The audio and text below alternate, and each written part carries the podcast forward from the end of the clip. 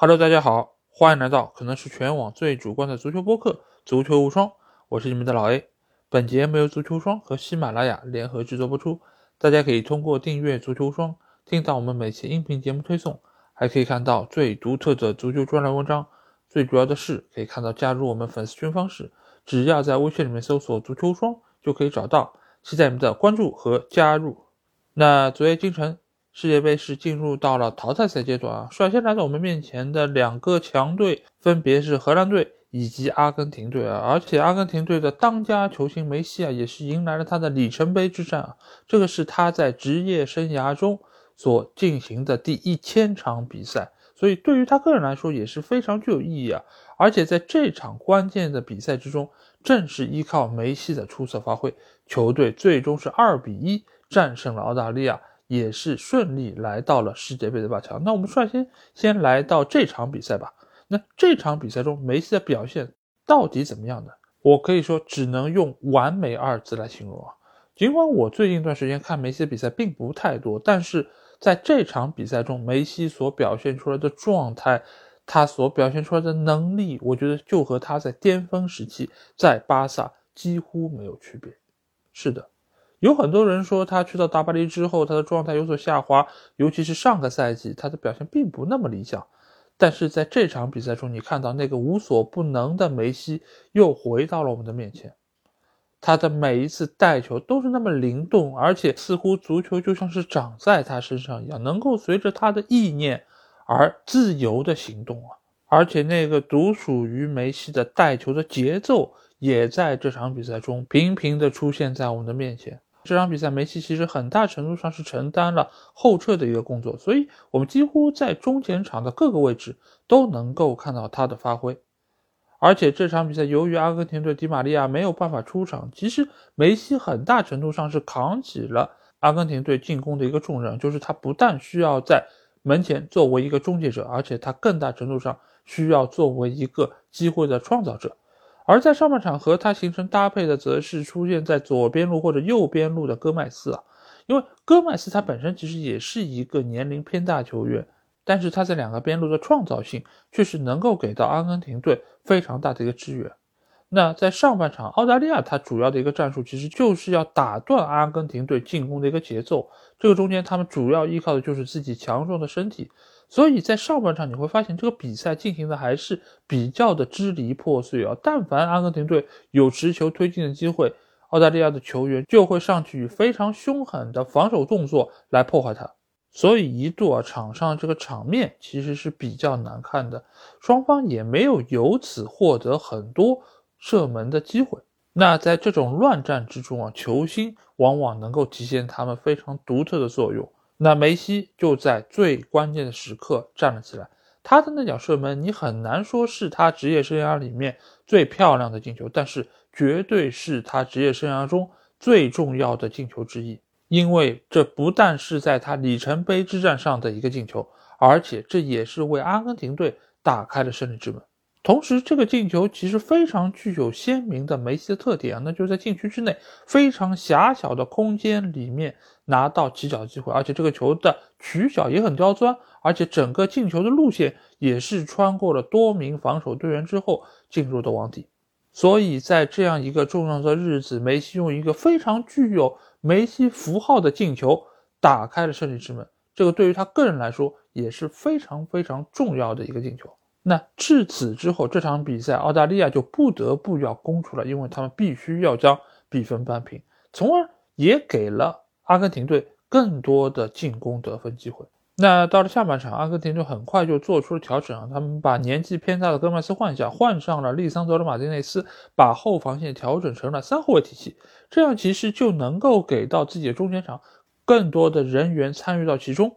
这个时候，我们又不得不提到另外一个阿根廷队球员，那就是来自曼城队的阿尔瓦雷斯。阿尔瓦雷斯在现在阿根廷队的锋线中绝对算是一个小弟弟，但是他在场上的拼抢程度以及投入程度，我觉得一点也不比这些老大哥要差。尤其在这场比赛中，如果说梅西是负责球队的创造力，那阿尔瓦雷斯一定是代表着阿根廷队的执行力。因为他在场上不惜的奔跑，几乎让你忘记了这是一个南美球员。或许也是他在曼城队习惯了给别人做嫁衣，所以在阿根廷队内，你发现阿瓦雷斯也不是一个特别自我的球员，他没有说我是一个前锋，我就一定要进球，我就一定要在数据上有所体现，反而是依靠他自己不犀利的奔跑，非常积极的抢断，从这个方面来帮助到球队。而这场比赛，阿根廷队打进第二个进球，其实就来自于阿瓦雷斯以及德保罗他们对于阿根廷队后防线上的逼抢。终于在这一刻，量变形成了质变，阿尔瓦雷斯断下了皮球，把球打进了空门，从而也使得阿根廷队确立了胜局。所以你会发现，阿根廷队进的这两个球其实是属于这个球队不同的两面，一个是梅西的精准的射门，球队的创造力；另外一个是来自于球队的努力、执行力以及积极的拼抢。所以不得不说，现在的阿根廷队确实是处在一个状态的上升期。因为我们之前也说到，他在第一场打沙特队那场比赛中状态是非常差的，但是随着比赛的深入，打墨西哥队、打波兰队，他们的状态越来越好，一直来到了这场打澳大利亚，可以说他们是渐入佳境了。这个也非常符合一个强队想要获得世界杯冠军的一个状态的调整曲线。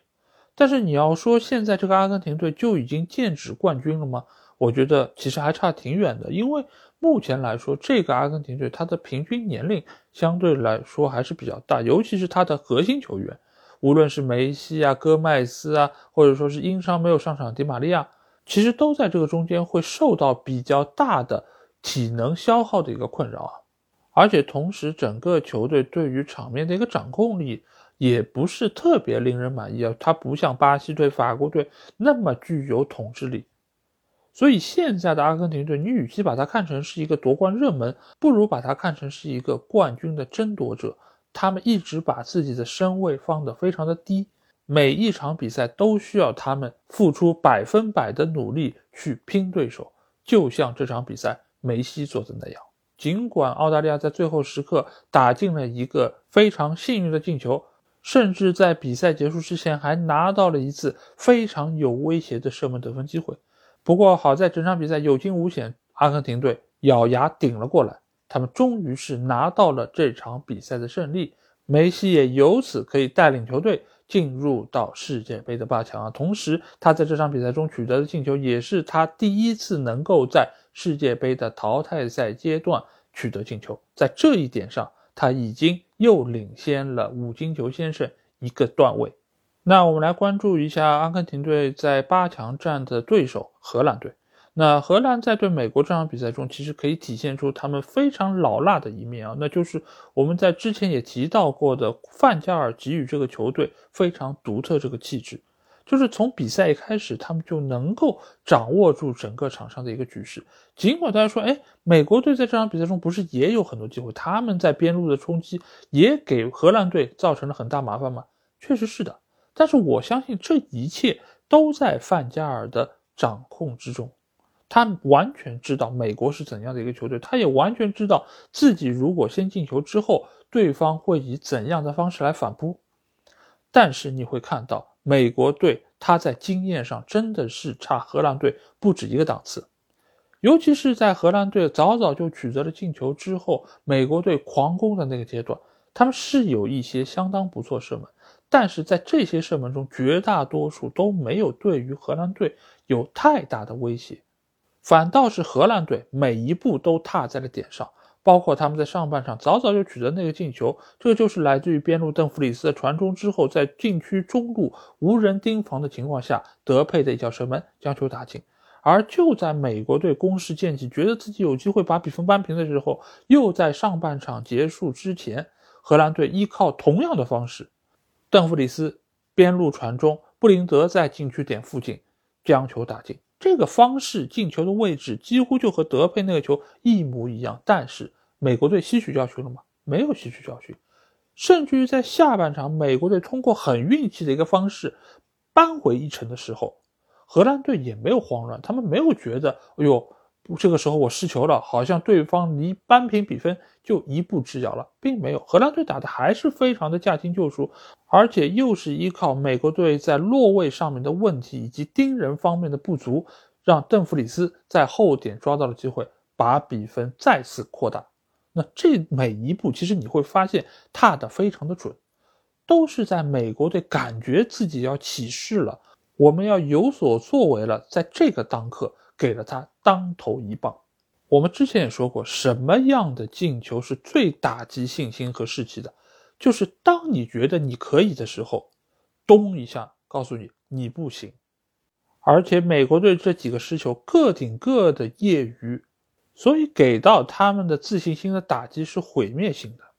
那这个时候就不得不说一下邓弗里斯这个球员。邓弗里斯，如果我们看过去年欧洲杯的话，其实对于他的表现也是印象非常深的。因为他在荷兰队的小组赛阶段是连场取得进球，而且也奉献出了多次有威胁的助攻，所以他对于荷兰队的进攻体系来说是非常重要的一环。反倒是这次世界杯在之前的比赛中，他似乎一直没有展现出自己非常好的一个状态啊，所以让大家似乎对他是有一点点淡忘了。